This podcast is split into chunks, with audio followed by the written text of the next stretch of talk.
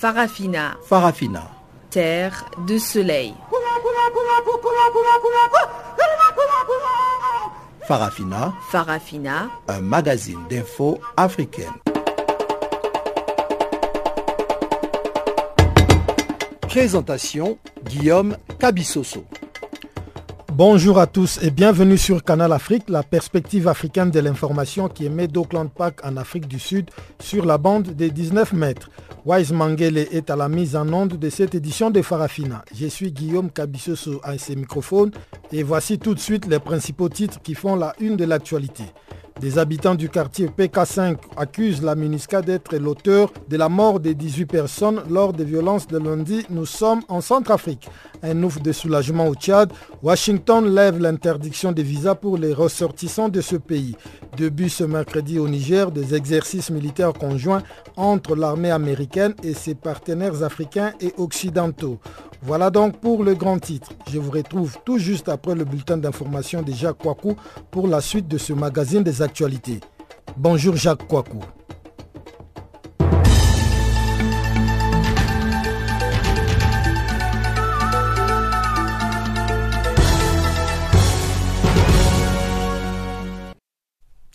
Bonjour Guillaume Cabissoso, bonjour à toutes et à tous. Commençons par ce drame qui est survenu en Algérie. 257 morts dans le crash d'un avion militaire à Blida.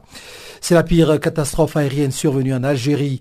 Un avion militaire de type Liuchin 76 s'est écrasé mercredi matin à 7h50, soit 6h50 en GMT, peu après son décollage dans le périmètre de la base aérienne de Boufarik, c'est à Blida, en Algérie. Les médias algériens faisaient état d'une centaine de personnes, notamment des militaires à bord. Mais un premier bilan officiel à 11h20, toujours en temps GMT, fait désormais état de 257 morts. Les 10 membres de l'équipage et les passagers, dont la plupart sont des personnes de l'armée nationale populaire, ainsi que des membres de leur famille, selon le ministère algérien de la Défense. L'avion devait faire la liaison Boufarik-Tendouf-Béchar Tendouf, ville du sud-ouest de l'Algérie, située à 1800 km de la capitale, et notamment le siège de la République arabe sahraoui démocratique, en abrégé RAS, RASD proclamé en 1976 par les indépendantistes du Front Polisario. Selon la radio algérienne, le général Ahmed Gaye Sallah, vice-ministre de la Défense nationale, a interrompu sa visite dans la deuxième région militaire d'Oran pour se rendre sur les lieux. Il a ordonné la mise en place immédiate d'une commission d'enquête afin de déterminer les circonstances de l'accident selon le ministère de la Défense. La dernière catastrophe aérienne impliquant un vol algérien remonte au 24 juillet 2014 lorsqu'un vol d'air Algérie, reliant Ouagadougou à Alger, affrété par la compagnie espagnole Swiftair, s'était écrasé dans le nord du Mali avec 110 passagers à bord, dont 54 Français, 23 Burkinabés, des Libanais, des Algériens et 6 membres d'équipage espagnol. Restons toujours dans la région pour parler de Abdelkader qui dit que l'Algérie n'a pas à s'impliquer dans les négociations entre le Front Polisario et le Maroc? Après sa rencontre avec le ministre français des Affaires étrangères Jean-Yves Le Drian lundi 9 avril et la conférence à l'UNESCO mardi, le chef de la diplomatie algérienne Abdelkader Messaal a abordé les points centraux de l'actualité algérienne lors d'une interview accordée à France 24, c'était mardi, le mardi 10 avril. Sur le conflit au Sahara occidental, Abdelkader Messaal a réaffirmé que l'Algérie n'avait pas à s'impliquer dans les négociations entre le Front Polisario et le Maroc. Ce n'est pas une affaire entre l'Algérie et le Maroc, c'est une affaire entre le Maroc et le peuple sahraoui, entre le Maroc et les Nations Unies, a-t-il précisé. Il a également indiqué que l'Algérie se plaçait en faveur de la reprise des négociations entre le Maroc et le Front Polisario, tout en soutenant le principe d'autodétermination et les droits légitimes du peuple sahraoui. Le Maroc accuse en effet le Front Polisario d'incursion dans la zone tampon administrée par les Nations Unies. L'Algérie a une responsabilité flagrante. L'Algérie finance, l'Algérie arbitre, L'Algérie arme, l'Algérie soutient diplomatiquement le Polisario, avait accusé le roi du Maroc, Mohamed VI, dans une lettre envoyée au secrétaire général de l'ONU, Antonio Guterres, mercredi 4 avril. Côte d'Ivoire à présent, Bédier Ouattara pour la création d'un parti unifié.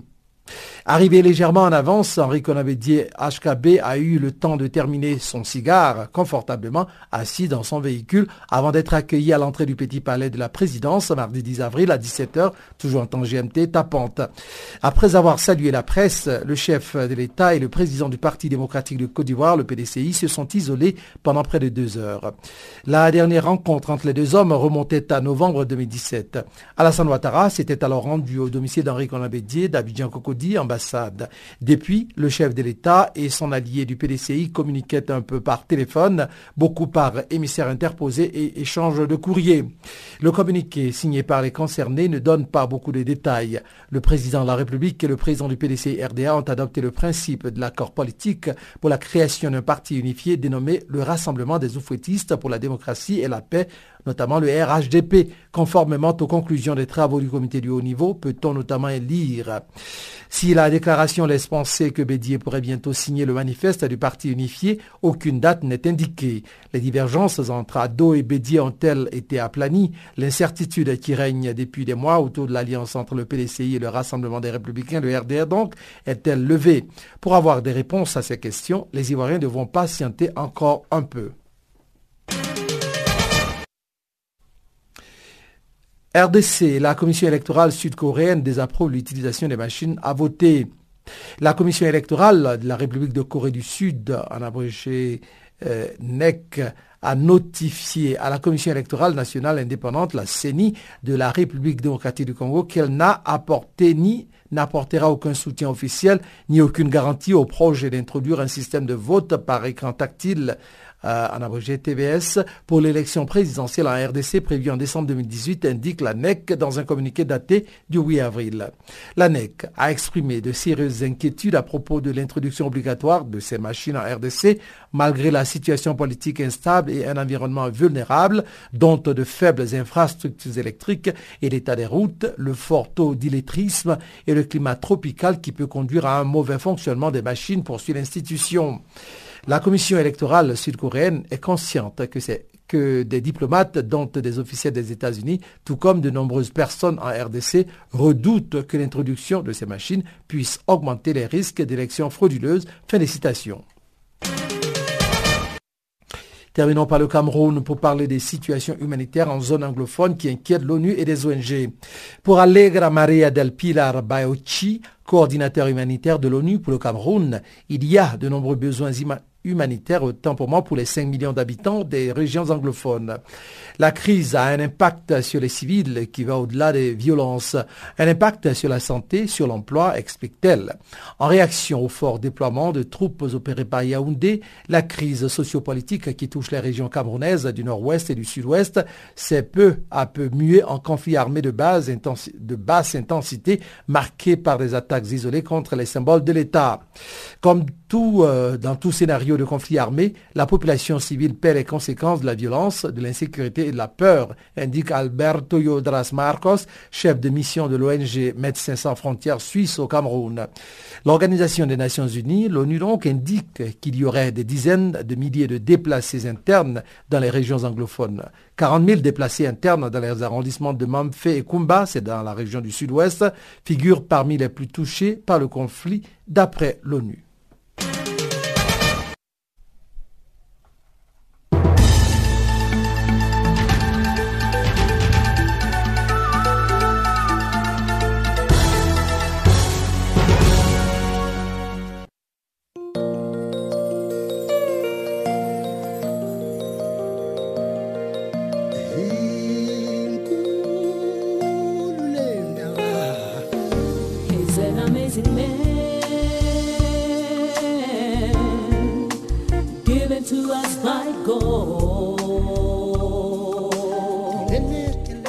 Channel Africa.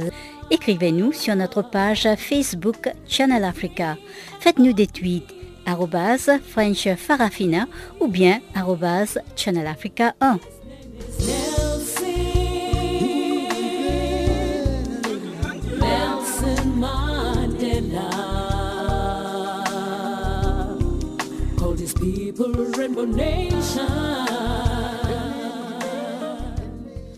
Rendons-nous à présent en Centrafrique où les habitants du quartier musulman de Bangui, le PK5, ont déposé mercredi devant le QG de la MINUSCA les corps de 17 personnes tuées selon eux mardi dans des violences. Quelques véhicules blindés de l'ONU étaient placés aux abords du camp de la MINUSCA qui a été totalement bouclé ce matin.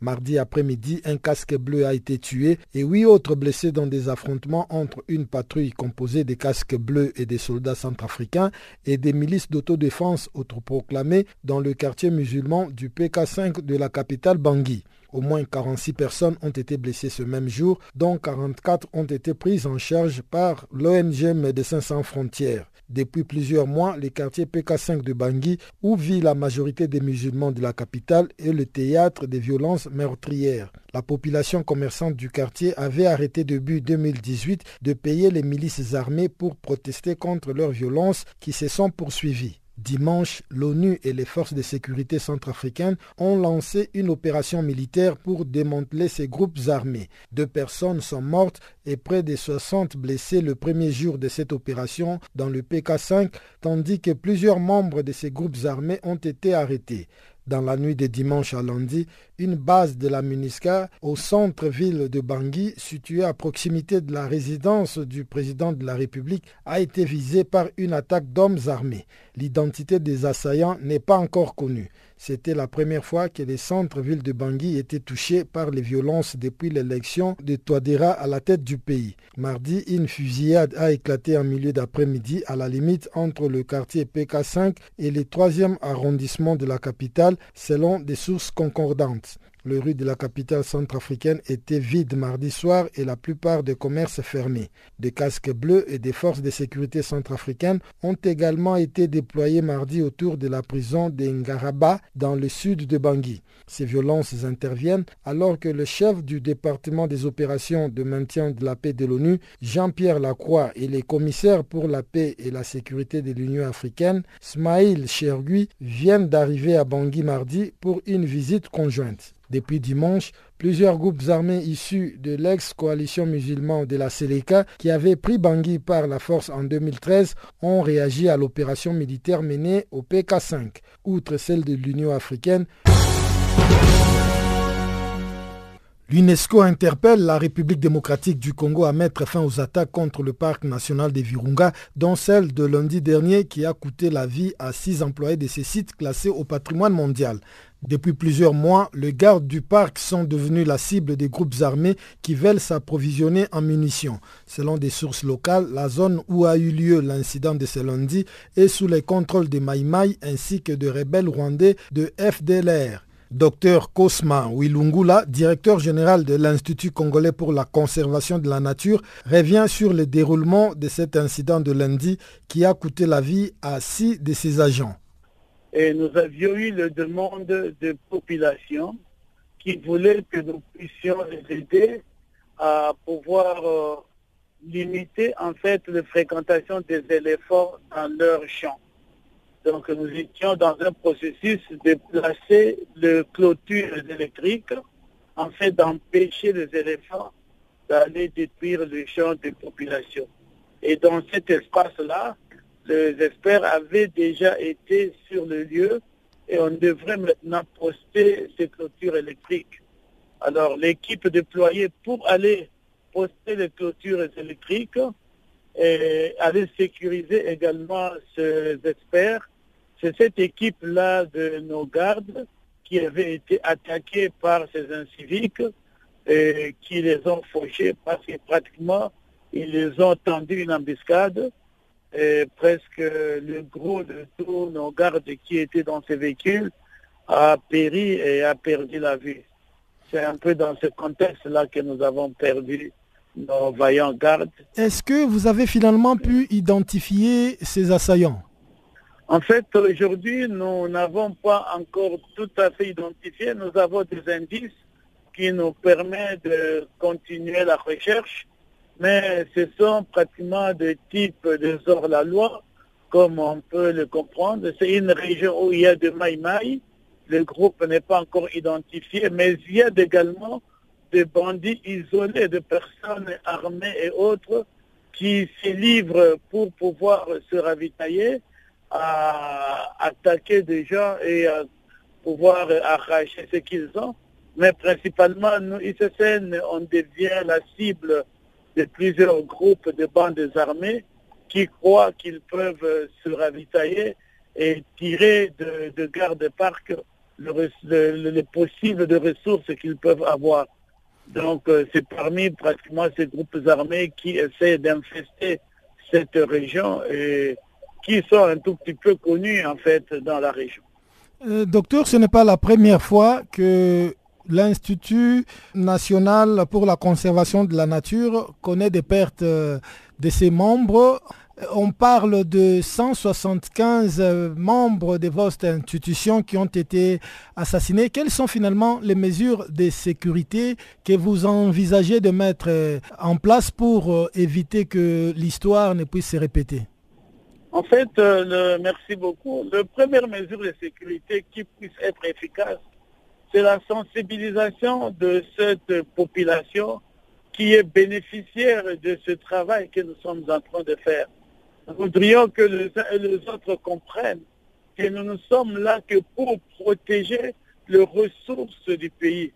Nous ne sommes pas, nous, dans un camp ou dans l'autre de toutes les adversités qui se présentent dans la région.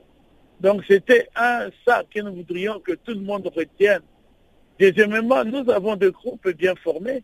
Nous avons des hommes, les rangers ou les éco-gardes sont des personnes qui ont donné leur vie pour la protection de ces ressources. On les a équipés et on les a suffisamment formés.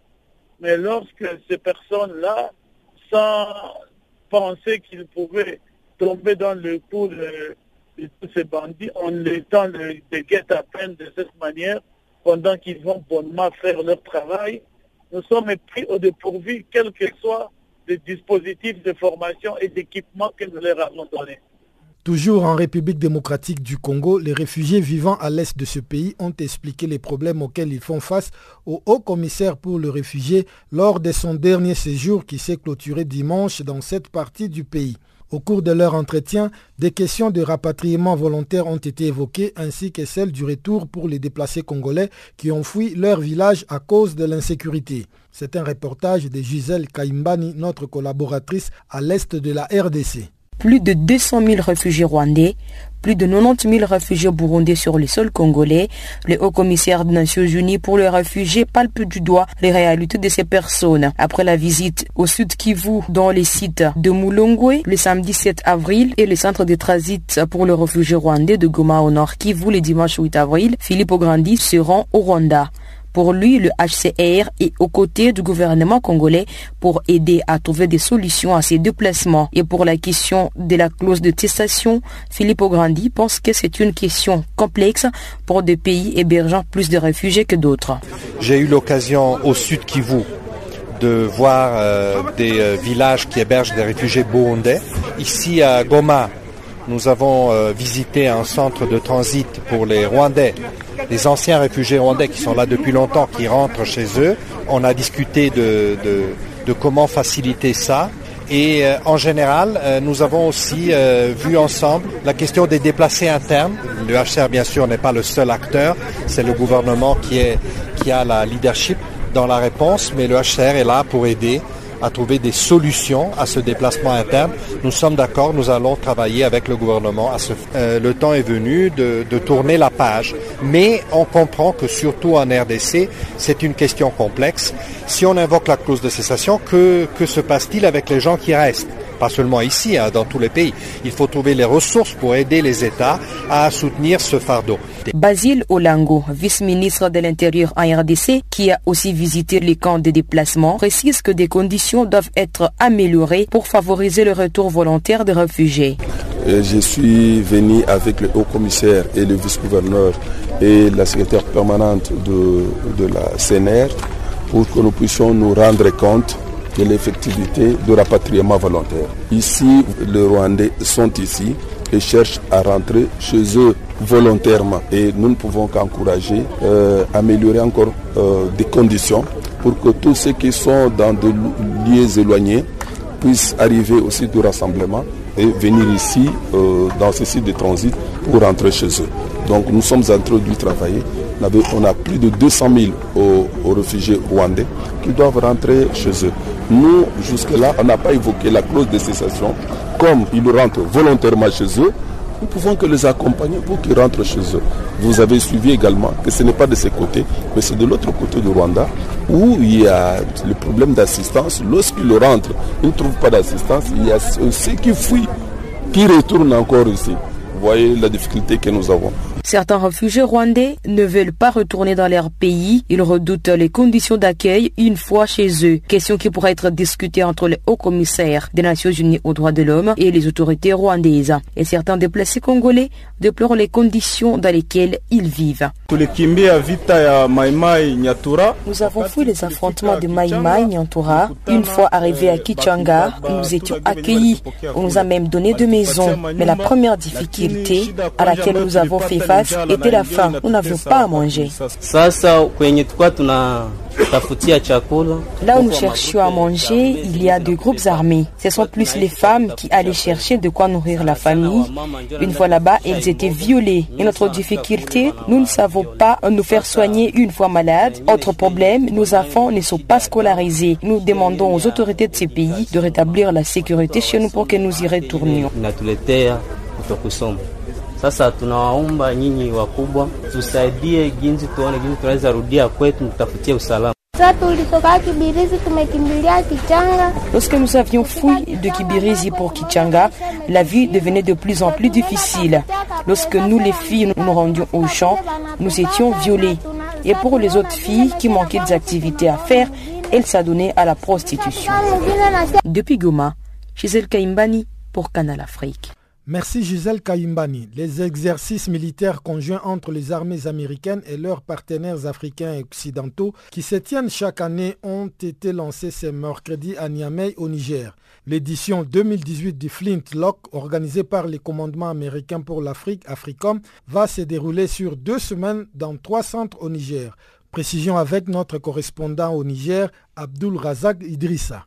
L'édition 2018 du Flintlock regroupe environ 1500 militaires venus de 20 pays, 8 africains principalement du Sahel et 12 européens et américains. Elle se déroule dans un contexte ouest-africain et sahélien marqué par des menaces transnationales et interconnectées que sont le terrorisme, le crime organisé et les trafics en tout genre. Kala Moutari, ministre nigérien de la Défense. Jamais dans l'histoire moderne de notre région, les menaces terroristes et les crimes organisés n'ont atteint un tel niveau d'inquiétude. Face à ces grands enjeux, l'organisation de cet exercice se justifie parce qu'au-delà des objectifs pédagogiques visés, il permet aux forces de la sous-région de renforcer leurs capacités opérationnelles tout en créant les conditions d'une interopérationnalité éprouvée. Pendant deux semaines, les participants se verront leurs capacités opérationnelles et tactiques en matière de lutte contre les organisations extrémistes violentes, de protection des frontières de leur pays et enfin en matière de sécurité et de sûreté de leur population. Cette édition 2018 du Flintlock est certes accueillie par le Niger, mais d'autres antennes de formation sont également basées au Burkina Faso. Colonel Lamine Maman est en charge des exercices pour le compte de l'armée nigérienne. Le choix de Burkina Faso, euh, regardez bien l'axe Nord-Burkina, Walam, Tawa, Agadez. C'est un axe d'intérêt sécuritaire. Et essayer d'amener nos gens à travailler conjointement sur cet axe contribuera naturellement de manière efficace et effective à entraver les activités des gens de mauvaise intention qui empêchent nos populations de vivre dans la question. Depuis 2005 que les exercices Flintlock ont commencé, le Niger en a abrité quatre avec beaucoup d'impact selon le colonel Lamine. On a commencé d'un début d'un embryon d'unité des forces spéciales. Aujourd'hui, on a des bataillons des forces spéciales. Et face à ces menaces d'une nature assez compliquée, complexe et compliquée, forcément, il nous faut ce genre d'unité. Nos unités ordinaires le travail régulier. Mais dès lors qu'on a affaire à des gens qui sont d'une extrême violence, il faut forcément utiliser ces unités. Et c'est grâce à ceux-là, aujourd'hui, que l'on constate et qu'on est là, naturellement, pour pouvoir jouir de ce qu'on a de jouer aujourd'hui. Autrement dit, là où ça n'a pas été réellement développé, les choses arrivent juste là où il ne faut pas. Abdullah Razak Idrissa, à Niamey pour Channel Africa. C'était Abdul Razak Idrissa, notre correspondant à Niamey. Les citoyens tchadiens pourront à nouveau recevoir des visas pour se rendre aux États-Unis. L'annonce a été faite mardi par un décret du président américain Donald Trump. Le décret signé par le chef de l'État américain annonçait que le pays d'Idriss Déby Itno s'est conformé aux normes de sécurité exigées par Washington pour être retiré de la liste. Plus de détails avec Chanceline Louraquois. Lors de sa récente visite au Tchad, l'ex-secrétaire d'État américain Rex Tillerson avait déclaré que son gouvernement envisageait la levée de l'interdiction de voyager aux États-Unis frappant les citoyens tchadiens. Cette promesse a finalement été accomplie le mardi par un décret présidentiel signé dans la soirée par Donald Trump. Le but de la visite était de renforcer la coopération entre les États du continent dans la lutte contre le terrorisme, encourager la bonne gouvernance, entre autres missions commerciales. Pour l'ex-diplomate américain, le Tchad avait pris des mesures importantes pour renforcer les contrôles de sa sécurité et de ses passeports et d'y penser que ces mesures vont permettre aux deux pays de normaliser leurs relations. Il avait assuré que l'Amérique sera aux côtés du Tchad dans la lutte antiterroriste. Le Tchad est un allié clé des États-Unis dans la lutte contre les groupes militants islamistes en Afrique de l'Ouest. Rappelons qu'en septembre de l'année dernière, le président Trump avait ajouté le Tchad, la Corée du Nord et le Venezuela à une liste de pays dont les citoyens ne pouvaient pas se rendre aux États-Unis. Des responsables du département américain de la sécurité intérieure avaient déclaré que le Tchad n'avait pas réussi à envoyer la preuve qu'il avait pris un certain nombre de mesures de sécurité. Ainsi, les ressortissants en provenance de l'Iran, de la Libye, de la Syrie, de la Somalie, du Yémen ne pourront pas également fouler les sols américains, une décision effective qui été publiée en date du 18 octobre de l'année dernière. Les mesures de restriction sont différentes selon le pays. Washington accuse ces pays des manquements à la sécurité sur leurs voyageurs et des manques de coopération. En date du 27 janvier 2017, le président américain Donald Trump avait également pris la décision de fermer de manière sélective les frontières des États-Unis. Il avait publié un décret interdisant tous les réfugiés et ressortissants de ce pays musulman. Accusé de discrimination envers cette religion, ces textes décriés comme un musulman ban est bloqué par la justice fédérale. Son administration met au point un second décret retirant cette fois l'Irak de la liste, mais aussi les binationaux ainsi que les détenteurs des cartes vertes ou des visas.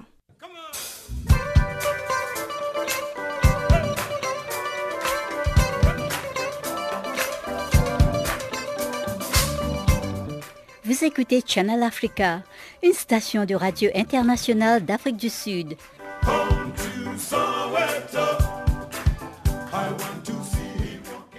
Je vais à présent céder le micro à Chanceline Louraquois qui va nous présenter la page économique de ce magazine des actualités.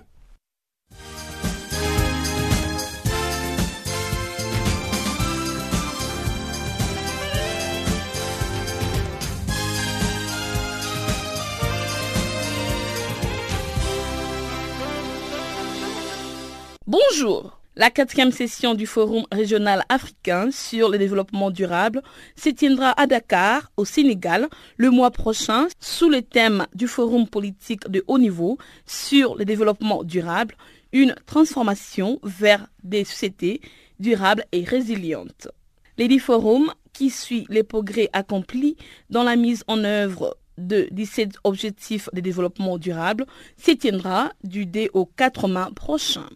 Ce forum permettra de favoriser l'intégration des trois dimensions du développement durable, économique, social et environnemental de manière holistique et intersectorielle à tous les niveaux. Ensuite, le forum sera procédé d'un certain nombre d'événements préalables dont les résultats seront intégrés au forum. Bref, le forum fournira un leadership politique, des orientations et des recommandations pour le suivi et l'examen des progrès dans la mise en œuvre de l'agenda 230 en Afrique. L'opérateur télécom Amtian et le groupe bancaire panafricain EcoBank annoncent ce mercredi un partenariat pour accroître l'inclusion financière en Afrique. Les nouveaux partenariats permettra entre autres de numériser les envois de fonds internationaux, encourager l'innovation des produits dans les domaines de l'épargne et du crédit mobile, ainsi qu'offrir des solutions de paiement numérique aux consommateurs, commerçants et entreprises. Pour ce faire, les deux institutions comptent offrir des services de transfert d'argent mobile et des services bancaires numériques à leurs utilisateurs respectifs en tirant parti des atouts de chacun pour offrir plus de valeur à leurs clients respectifs sur les continents.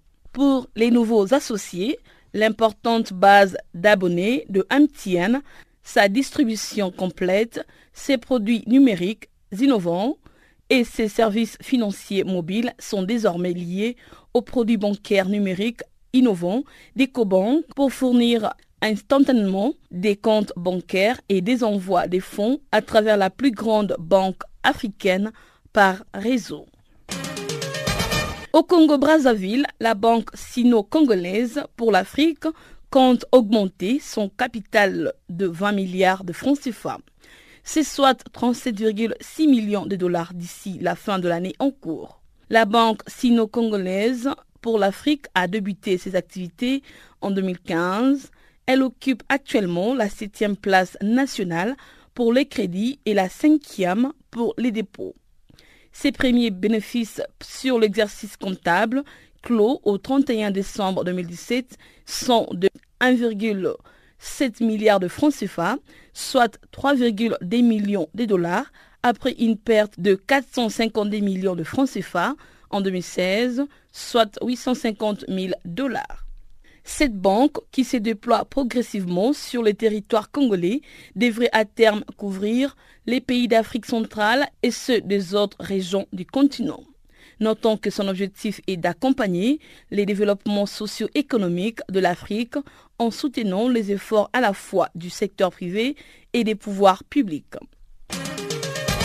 Au Togo, à l'issue d'une conférence de presse tenue mardi à Lomé, le ministre de l'économie et des finances, Sani Yaya, a annoncé une baisse de la dette publique.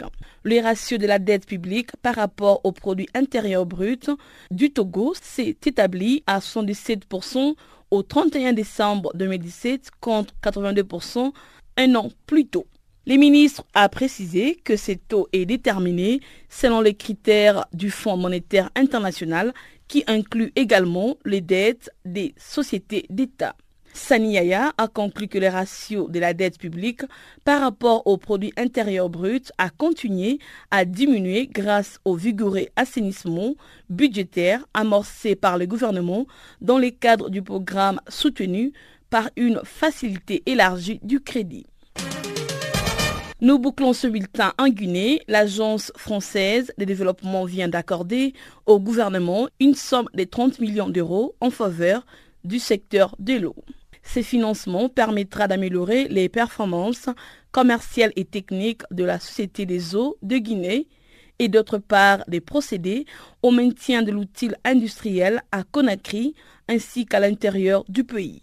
Ces financements de l'Agence française de développement s'inscrivent dans le cadre des annonces faites par la France lors du groupe consultatif de novembre 2017.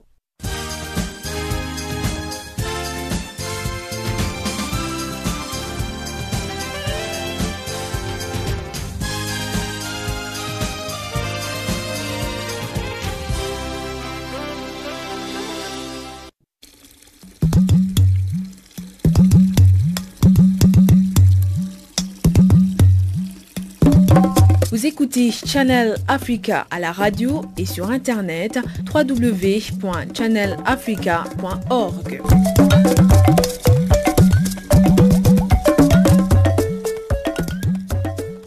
Nous ouvrons la deuxième partie de ces magazines des actualités avec la Côte d'Ivoire, où le président Alassane Ouattara et l'ex-président Henri Konambedje, par ailleurs président du PDCI, se sont retrouvés mardi au palais présidentiel d'Abidjan pour des échanges.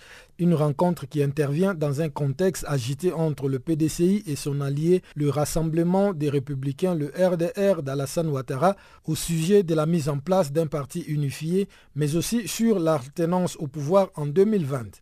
Une rencontre qui revêtait de multiples enjeux selon notre correspondant à Abidjan, Saleh Marius Kwasi. La rencontre annoncée depuis plusieurs semaines entre le président ivoirien Alassane Ouattara et l'ex-président Henri Conan Bédier, les deux principaux leaders du Rassemblement des oufouettistes pour la démocratie et la paix, le RHDP, a finalement eu lieu hier. Les deux alliés politiques ont parlé de leur coalition, mais aussi et surtout de l'actualité politique du pays.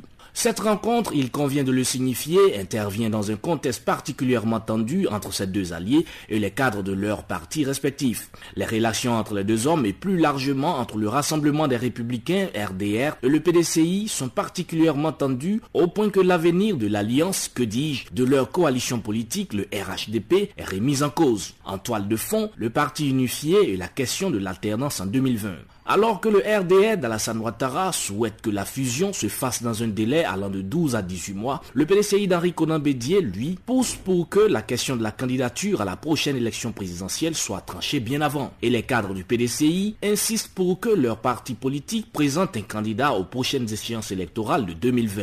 Le comité de haut niveau mis en place pour préparer la création du parti, dit parti unifié, ayant achevé ses travaux, un manifeste l'officialisant devait être signé. De l'avis des cadres du RDR, d'Alassane Ouattara et de plusieurs observateurs de la scène politique ivoirienne, le problème est que Henri Conan Bédier, le président du PDCI, parti politique allié du RDR, et tous deux membres du RHDP retardent l'échéance. Ainsi, Bédier aurait-il fait annuler une cérémonie officielle qui devrait se tenir le 19 mars dernier à Yamsoukro, la capitale politique du pays, pour officialiser la naissance du dit parti unifié?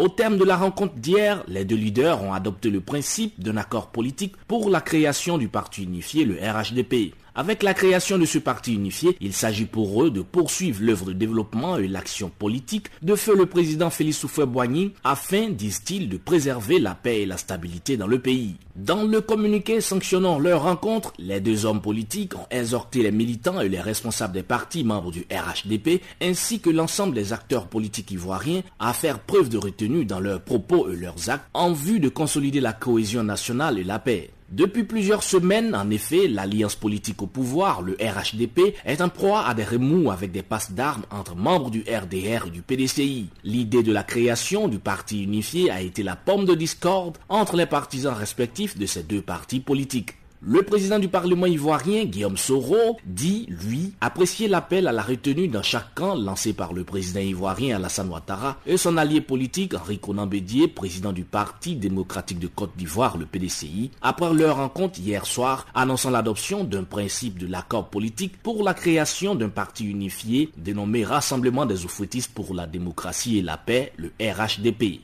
Guillaume Soro a par ailleurs encouragé les présidents Alassane Ouattara et Henri Conan à poursuivre ses pourparlers dans le sens, je cite, de l'inclusion politique. Le président du Parlement ivoirien, qui dit faire confiance à ces deux leaders politiques, a également salué leur rencontre, estimant que celle-ci était conforme aux souhaits qu'il avait exprimés le 3 avril dernier dans son discours de la rentrée parlementaire, de voir le dialogue politique et la réconciliation nationale demeurer les maîtres mots de la politique ivoirienne. Depuis Abidjan, c'est les Marius Kwasi pour Canal Afrique. Toujours en Côte d'Ivoire, il y a sept ans, jour pour jour, l'ancien président Laurent Gbagbo était arrêté à l'issue d'une attaque sur sa résidence présidentielle de Cocody à Abidjan par les forces d'Alassane Ouattara appuyées par les forces françaises de l'opération Licorne et de la mission des Nations Unies. Cette date marque désormais la fin officielle de la crise post-électorale qui aura fait au moins 3000 victimes dans le pays. C'est un dossier de Barthélémy Nguessan. Je vous implore tous de vous lever et de dire non à la peine de mort. C'est l'appel lancé par des ex-prisonniers lors du congrès de l'association Ensemble contre la peine de mort, en abrégé EPCM, qui s'est tenu lundi et mardi à Abidjan. La rencontre de deux jours visait à plaider pour l'abolition de la peine capitale en Afrique. Le directeur général de l'EPCM, Raphaël Chenui-Lazon, a expliqué à l'AFP que chaque année depuis dix ans, un pays africain abolit la peine de mort. Selon les statistiques de l'EPCM, seulement 12 pays africains pratiquent encore la peine capitale, notamment le Botswana, l'Égypte, l'Éthiopie, la Guinée équatoriale, la Libye, le Nigeria et l'Ouganda. Figurent également sur cette liste la Somalie, le Soudan, le Soudan du Sud, le Tchad ainsi que le Zimbabwe. Les chiffres de l'association révéleraient d'autre part qu'en 2016, environ 850 condamnations ont été prononcées et 68 personnes exécutées en Afrique. Le congrès d'Abidjan a réuni environ 300 représentants issus de 30 pays, d'ONG et d'organisations internationales. Les participants ont observé que l'abolition de la peine capitale est avant tout une question de courage politique. L'Ougandaise Suzanne Kigula a déclaré que si un gouvernement faisait preuve de volonté politique pour abolir la peine de mort, l'opinion publique allait suivre. Pour rappel, Suzanne Kigula a passé 15 ans dans le couloir de la mort en Ouganda. Après avoir été accusée du meurtre de son mari, elle a toujours clamé son innocence. Libérée en 2016, Suzanne Kigula est désormais un symbole de la lutte contre la peine de mort en Ouganda. Lors du congrès à Abidjan, Kajim, une des stars du reggae ivoirien, a affirmé que la peine de mort sert la vengeance plutôt que la justice. L'artiste qui supporte l'abolition de la peine capitale a par ailleurs fait remarquer, et je cite, Avec la justice expéditive et les enquêtes bâclées pratiquées dans les pays africains, il n'est pas possible d'appliquer la peine de mort. Fin de citation. Selon Raphaël Chenuil-Lazan, la peine capitale est avant tout une discrimination sociale, avant même d'être une discrimination raciale. Il a expliqué que la peine de mort frappe avant tout les pauvres qui n'ont pas les moyens de se défendre. M. Chenuil-Lazan a encore souligné que la peine capitale est aussi un outil pour se débarrasser d'opposants politiques dans de nombreux régimes. Il a conclu en déclarant qu'en réalité, la question de la peine de mort est la porte d'entrée de tous les sujets de droits humains. Pour sa part, le Kenyan Pete Uko a indiqué qu'il faut d'abord agir sur les causes sociales du crime. Sorti en 2016 après avoir passé 18 ans dans les couloirs de la mort au Kenya pour un meurtre qu'il a toujours nié, Pete Uko a fondé une association qui vise d'une part à prévenir la jeunesse de tomber dans la délinquance et d'autre part à faciliter la réinsertion sociale des prisonniers. M. Ouko a confié dans la capitale économique ivoirienne avoir constaté que davantage de personnes en Afrique de l'Est ne veulent plus de la peine de mort. Un sentiment qui alimente l'optimisme de l'association Ensemble contre la peine de mort de voir l'Afrique devenir le prochain continent abolitionniste après l'Europe et l'Amérique du Sud. Barthélémy Nguessan pour Channel Africa. Un rapport de l'ONU publié mardi révèle une généralisation de la détention prolongée et arbitraire et des violations systématiques des droits de l'homme en détention. Selon des chiffres datant d'octobre 2017, quelques 6500 personnes croupissaient alors dans des prisons officielles sous les contrôles de la police dépendant du ministère de la Justice. Explication avec Yasmine Abou Mansour, experte à la section Moyen-Orient du Haut Commissariat aux droits de l'homme. Elle est au micro d'Alpha Diallo. Donc le rapport du Haut Commissariat aux droits de l'homme intitulé Abus derrière les barreaux, détention illégale et arbitraire en Libye décrit de manière explicite cite la situation des milliers d'hommes, euh, femmes et enfants qui à travers le pays sont détenus de manière arbitraire et illégale par les groupes armés, y compris ceux alignés avec le gouvernement reconnu par la communauté internationale. donc depuis 2014, les groupes armés en Libye ont systématiquement arrêté opposants, critiques, activistes, médecins, euh, journalistes, politiciens donc prise d'otages et échange de prisonniers contre rançon sont courants en Libye. Et les centres de détention sont réputés pour une pratique répandue de la torture et des conditions déplorables en détention. Les détenus sont souvent privés de contact avec le monde extérieur. Et puis de nombreux cas de décès en détention ont été documentés euh, et présentés dans ce rapport. Donc en fait, ce rapport tente de rendre compte de cette situation alarmante qui ne s'améliore pas, euh, y compris depuis la signature de l'accord politique libyen en décembre 2015. Mais quelle est l'étendue des abus? C'est-à-dire que reproche euh, l'ONU euh, à ces centres de détention par rapport aux cas de torture notamment? On parle de cas de torture, on parle de conditions déplorables où les détenus n'ont pas accès en fait à des, soins médicaux de base. On parle d'une situation où les détenus sont privés de contact avec le monde extérieur, où euh, évidemment ils n'ont aucun accès à la justice, euh, où, comme je l'ai dit tout à l'heure, il y a de nombreux cas de décès en détention, des gens qui ont été euh, arrêtés et qui sont en détention depuis 6, parfois 7 ans, sans aucun accès à la justice. on parle de femmes, d'enfants qui sont arrêtés parce qu'on leur reproche d'appartenir à un groupe tribal ou familial. Euh, sans aucun recours, sans aucun contact. Donc voilà de quoi on parle. Alors l'objectif évidemment de ce rapport est de mettre fin aux violations des droits de l'homme en Libye, notamment euh, compte tenu de la gravité de ces violations mentionnées.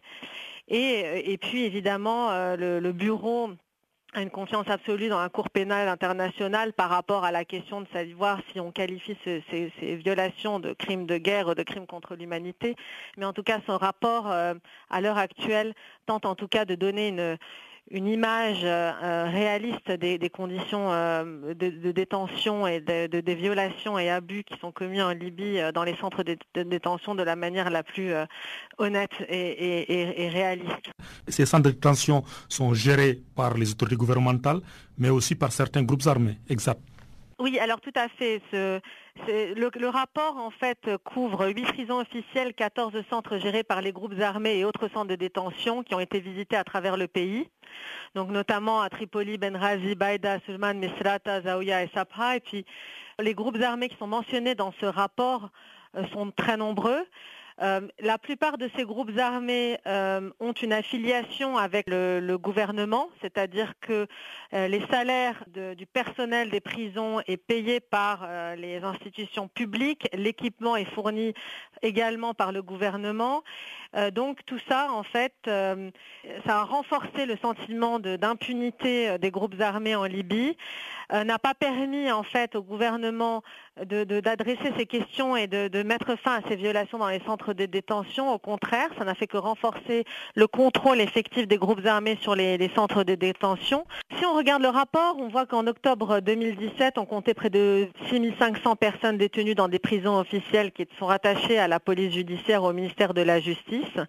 Évidemment, il y a beaucoup plus, on parle de plusieurs milliers d'autres personnes qui sont détenues dans une multitude d'autres centres ou facilités nominalement seulement sous le contrôle euh, des ministères. Euh, le rapport fait part de, la situation des détenus dans deux centres principaux, donc euh, notamment celui de la base aérienne de Mitiga près de Tripoli, contrôlé par le groupe armé euh, Rada, donc la force de dissuasion spéciale, et l'autre centre de détention dont on parle beaucoup dans le rapport, c'est Kouafiya, qui se trouve à l'est de la Libye, où on estime que 1800 personnes sont détenues à l'heure actuelle. À Mitiga, près de Tripoli, on compte 2600 personnes environ, tandis qu'à à on compte 1800 euh, personnes. Selon l'Organisation mondiale de la santé, près d'un milliard de personnes en Afrique seront protégées contre la fièvre jaune d'ici 2026.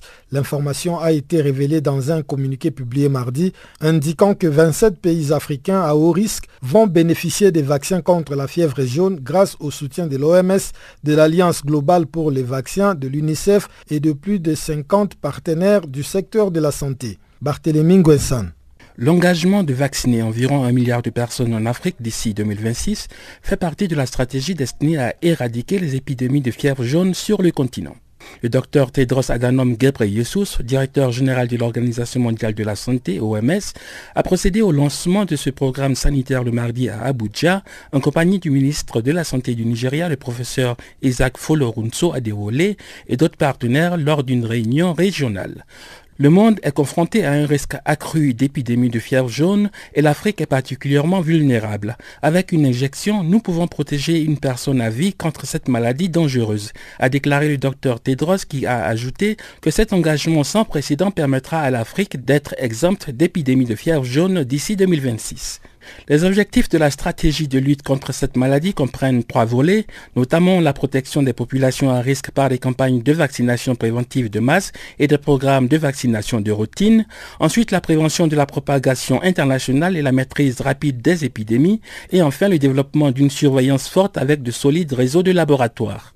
Sur le milliard de personnes qui seront vaccinées d'ici 2026, près de la moitié seront des enfants de moins de 15 ans. Le Fonds des Nations Unies pour l'enfance qui va mettre à disposition des vaccins plaide en faveur d'un plus grand engagement politique. Aujourd'hui, la menace de la fièvre jaune plane plus que jamais auparavant, en particulier pour des milliers d'enfants à travers l'Afrique, a déclaré Stéphane Peterson, chef de la santé de l'UNICEF. Il a également indiqué qu'étant donné que près de la moitié des personnes à vacciner sont des enfants de moins de 15 ans, cette campagne est essentielle pour sauver la vie des enfants et contribuera grandement à l'éradication de cette maladie.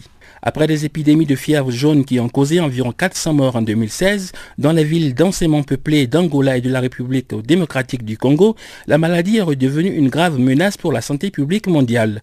Le Brésil lutte actuellement contre sa pire épidémie de fièvre jaune depuis des décennies avec plus de 1000 cas confirmés.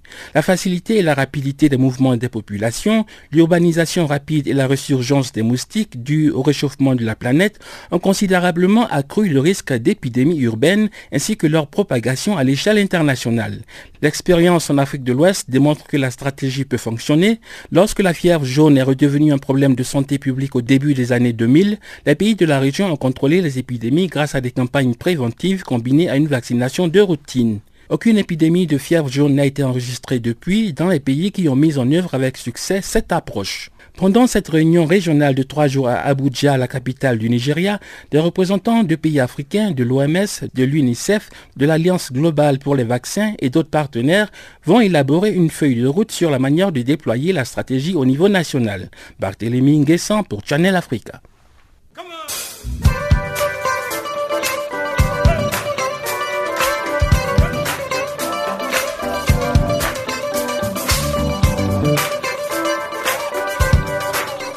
Farafina, votre rendez-vous hebdomadaire sur Channel Africa, la radio panafricaine.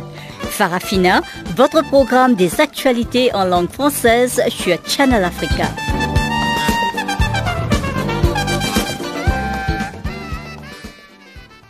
Nous sommes presque arrivés à la fin de ce magazine des actualités, mais avant de nous séparer, je laisse la place à Barthélémy Nguessan qui a préparé pour nous les informations sportives du jour.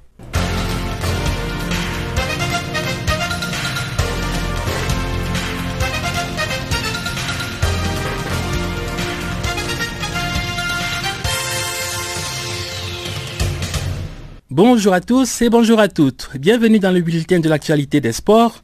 En Australie, huit athlètes camerounais disparaissent des Jeux du Commonwealth. L'information a été donnée ce mercredi par Simon Molombe, l'attaché de presse de la délégation du Cameroun, qui a précisé que la police australienne avait été informée. Il s'agit de trois haltérophiles, Olivier Matam Matam, Archangeline Fouji et Petit Mikumba, ainsi que les boxeurs Christian Zisoy et Simplice Fotsala, qui ont disparu depuis mardi et auraient pris la fuite. Les organisateurs australiens des Jeux du Commonwealth ont appelé les athlètes à respecter les lois. Pour rappel, plus de 100 athlètes de nationalités diverses étaient restés en Australie après l'expiration de leur visa lors des Jeux olympiques de Sydney en l'an 2000. Restons en Australie. Côté action, la sélection féminine de netball de l'Ouganda a défait ce mercredi matin l'Écosse lors de leur dernier match du groupe B. Mais les Ougandaises ne pourront pas accéder aux demi-finales faute de n'avoir pas pu battre leurs adversaires avec un écart de 40 buts au moins. L'Ouganda va donc jouer contre l'Afrique du Sud pour une cinquième place. Isaac Makwala et Baboloki TB ont livré mardi les premières médailles d'or et d'argent au Botswana lors des Jeux du Commonwealth en cours. Makwala a remporté la finale du 400 mètres masculin en 44 secondes 35, devançant son compatriote TB qui a terminé la course en deuxième position. Le Jamaïcain Jevon Francis s'est contenté de la médaille de bronze. Le Nigeria a obtenu sa quatrième médaille d'or en powerlifting grâce à Abdulaziz Ibrahim qui a fini premier de l'épreuve après avoir soulevé 220 kg. L'équipe nigériane masculine de basketball est tombée 66 à 61 devant l'Écosse qui avance pour les demi-finales. Des chercheurs de l'Institut des sciences de la Terre ont découvert que la ville de Barcelone tremble littéralement lorsque la star de football Lionel Messi marque un but pour son équipe, le FC Barça. Mais la ville de Barcelone a enregistré mardi soir un autre type de choc suite à l'élimination de son équipe phare de football en quart de finale de la Ligue des champions de football UEFA. Pourtant favori après sa victoire 4-1 à l'aller, le Barça est tombé 3-0 devant la Roma qui a réussi un exploit mémorable lors du match retour. C'est d'abord Edin Zeko qui a redonné de l'espoir aux Italien en ouvrant le score en première mi-temps. De retour des vestiaires, Daniel De Rossi a marqué sur un penalty, portant le score à 2-0. À 8 minutes de la fin du match, le défenseur Costas Manolas a brisé le cœur du Barça en inscrivant le troisième but décisif pour l'AS Rome, synonyme de qualification pour les demi-finales. Tactiquement et physiquement, les hommes de Zebio Di Francesco ont très nettement dominé des Barcelonais étonnamment passifs et incapables de réagir, malgré la présence sur le terrain de Lionel Messi qui n'a pas réussi à trouver la faille. La Roma devient ainsi la troisième équipe de l'histoire de la Ligue des Champions à se qualifier après un déficit de 3 buts au moins concédé au match aller. En 2004, le Deportivo La Corogne avait réussi le même exploit en renversant l'AC Milan par 4 à 0 après avoir perdu 4 à 1 à l'aller. La saison dernière, le Barça avait détruit le PSG sur le score de 6 buts à 1, annulant ainsi le 4 à 0 concédé lors du match aller à Paris. Dans l'autre quart de finale, retour de la Ligue des champions de football UEFA qui s'est joué mardi, Liverpool s'est qualifié pour les demi-finales en s'imposant une nouvelle fois face à Man City sur le score de 2 buts à 1, grâce notamment à un but du phénomène égyptien Mohamed Salah. Ce mercredi, les derniers quarts de finale mettent en action les affiches Real Madrid FC Séville et Bayern Munich Juventus. En Côte d'Ivoire, le président de la Fédération ivoirienne de football, la FIF, s'est prononcé pour la première fois sur la crise qui secoue le football ivoirien depuis l'année passée. Face aux représentants des principaux clubs du pays et à la presse, M. Sidi Diallo a livré son analyse de cette crise qui a éclaté depuis la non-qualification des éléphants pour le mondial 2018. Concernant les accusations de mauvaise gestion et de détournement du fonds, le président de la FIFA a indiqué que l'inspection d'État a demandé à la Fédération ivoirienne de football d'avoir un régisseur pour gérer directement les fonds reçus de l'État. Pour rappel, un groupe de 38 clubs et 4 autres associations dénommées les G42 a réclamé le départ de Sidi Diallo de la tête de la FIFA au lendemain de la défaite des éléphants cette coalition lui reproche notamment une mauvaise gestion de la Fédération ivoirienne de football ayant conduit à une perte du rayonnement du foot ivoirien à l'international. L'affaire a été portée devant la FIFA après l'Assemblée générale extraordinaire organisée par les G42, une réunion qui n'a pu aboutir à un consensus entre les deux camps. Sidi Diallo a déclaré que tout ce qui s'est passé jusque-là est basé sur le mensonge. Il a indiqué par ailleurs n'avoir aucune rancune envers le G42. Sidi Diallo a cependant promis de sanctionner tout dirigeant de club qui menacerait la Fédération ivoirienne de football. Et puis en boxe, Anthony Joshua a réaffirmé mardi son désir d'affronter l'Américain Deontay Wilder lors d'un combat historique d'unification. Le boxeur britannique est détenteur de quatre ceintures mondiales des poids lourds, notamment dans les catégories WBA, IBF, WBO et IBO. De son côté, l'américain Deontay Wilder avait déjà accepté l'éventualité d'un tel combat. Son manager Shelly Finkel avait indiqué le 2 avril que son poulain était prêt à s'engager et à venir au Royaume-Uni pour combattre.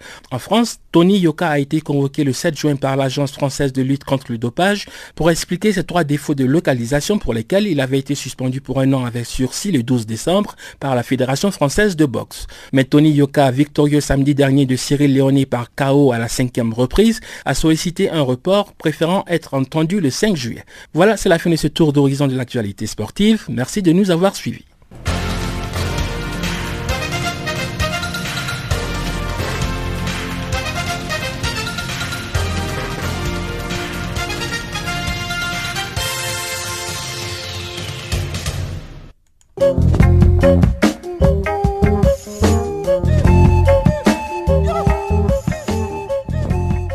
S'achève, mesdames, mesdemoiselles et messieurs, cette édition du magazine des actualités sur Canal Afrique. Avec vous, c'était Guillaume Kabissoso. La mise en onde était assurée par Wiseman Mangeli. Mesdames, mesdemoiselles et messieurs, merci de votre aimable fidélité. Le prochain rendez-vous est pris pour demain, même heure, même fréquence. Au revoir.